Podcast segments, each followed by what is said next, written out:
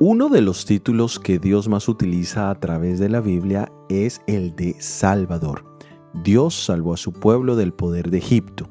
En los tiempos de Isaías los salvó de los asirios y en especial siempre los salvó del pecado. Esta sería la característica particular del Mesías. Él sería el Salvador, porque fuera de Él no hay salvación. En el libro de los Hechos capítulo 4 versículo 12 leemos, y en ningún otro hay salvación, porque no hay otro nombre bajo el cielo dado a los hombres en que podamos ser salvos.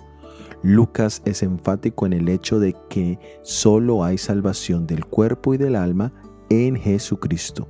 No hay ninguna religión en el mundo que tenga ese poder. No hay ningún líder espiritual que pueda garantizar la vida eterna.